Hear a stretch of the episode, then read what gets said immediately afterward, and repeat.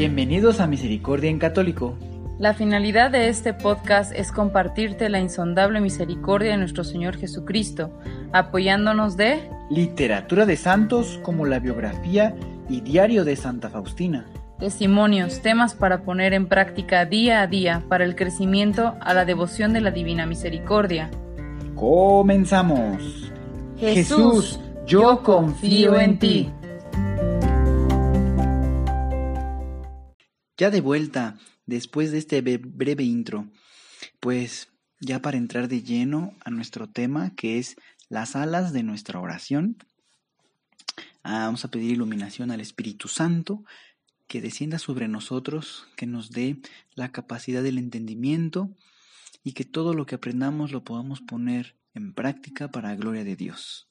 Así es, va a ser breve, es de pocos minutos este podcast, pero muy interesante eh, la verdad a mí se me hizo muy interesante la primera vez que yo escuché sobre, sobre este tema. No fue un tema como particular, fue más bien una explicación eh, unos días antes de comenzar la cuaresma. Eh, no sé, que será una semana antes, una semana antes tal vez de, de, de empezar miércoles de ceniza. Y que en cuaresma eh, es muy importante realizar tres prácticas, que es la oración, la penitencia y las obras de misericordia. En realidad, yo añado y comento, es bueno hacer esto siempre. Eh, sin embargo, en tiempos de, de, cuaresma es muy importante. Entonces, pues bueno, Él nos, nos, nos representó eh, de manera, ver un ave, por ejemplo, un ave, vamos a poner ahorita, no sé, un pájaro, que el pájaro en sí es nuestra oración, pero el pájaro necesita de sus alas para poder subir. Entonces, estas alas son de penitencia y las obras de misericordia. Esas son las alas para que nuestra oración suba cómo se hace y cómo, cómo, cómo se puede llevar a cabo para hacer esta, mm, esta dinámica más entendible un poco, o por lo menos así yo lo entendí. Eh, vamos a pensar que en algún momento del día estamos haciendo una oración y bueno, terminamos y durante el día que sigue transcurriendo el tiempo, tenemos la oportunidad de hacer eh, penitencia, no sé, de algo, eh, tal vez, mm, o una mortificación, por ejemplo. Un ejemplo, estamos camino al, al mercado o al supermercado para adquirir algún producto de comer. Eh, y en ese momento una mortificación es abstenernos de eso que íbamos a realizar. O sea, estamos mortificándonos y ofreciéndolo. Por ejemplo, a lo mejor yo iba a comprar eh, una, mm, una manzana, por ejemplo. Una manzana y en ese momento digo, bueno, mm, dejo esa manzana ahí, hoy la ofrezco, hoy no, hoy no la compro.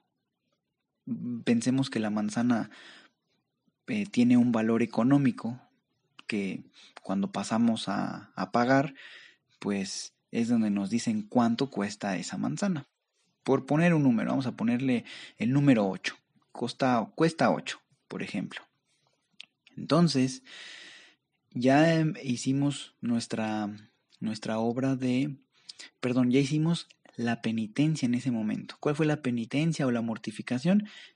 Detenernos en hacer esa, esa compra porque a lo mejor teníamos muchas ganas de esa manzana y, y, en ese momento, bueno, ya nos detuvimos, ya no la compramos y nos sobró ese dinero.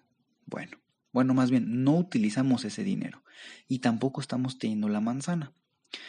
Entonces, sigue transcurriendo el día y nos dimos cuenta que en por donde íbamos caminando en la calle, pensando que así hubiese sido, que íbamos caminando, vemos una persona necesitada. Entonces tomamos ese dinero, esos, esos ocho que hubiera costado la manzana, y se los entregamos a esa persona, una obra de misericordia. Dar de, a lo mejor eh, con esos ocho podemos adquirir algo para esa persona y, se lo damos. Estamos haciendo una obra de caridad, sea alimentar al hambriento, dar de beber al sediento, una obra de misericordia, una obra de caridad. Entonces, ya quedaron completas las dos alas que ocupan nuestra oración para subir. Vamos a resumir. Entonces, por la mañana hicimos una oración. En el transcurso del día tuvimos el, gusto, el deseo de comer una manzana.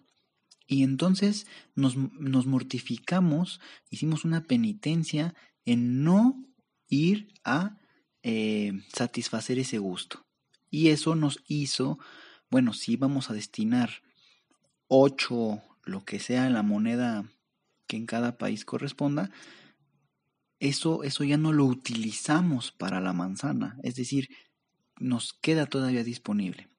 Bueno, durante el día nos encontramos a una persona con una necesidad, una persona mm, en la calle, pidiendo a lo mejor una limosna, una caridad. Entonces, ese dinero se lo damos a una persona haciendo una obra de caridad, una obra de misericordia. Bueno, pues nuevamente les comento, ya quedó completas nuestra oración, que fue en la mañana, y se realizaron las dos alas, que fue la penitencia o la mortificación de no adquirir. Yo estoy poniendo el ejemplo de no adquirir un gusto, pero puede, puede ser alguna otra mortificación.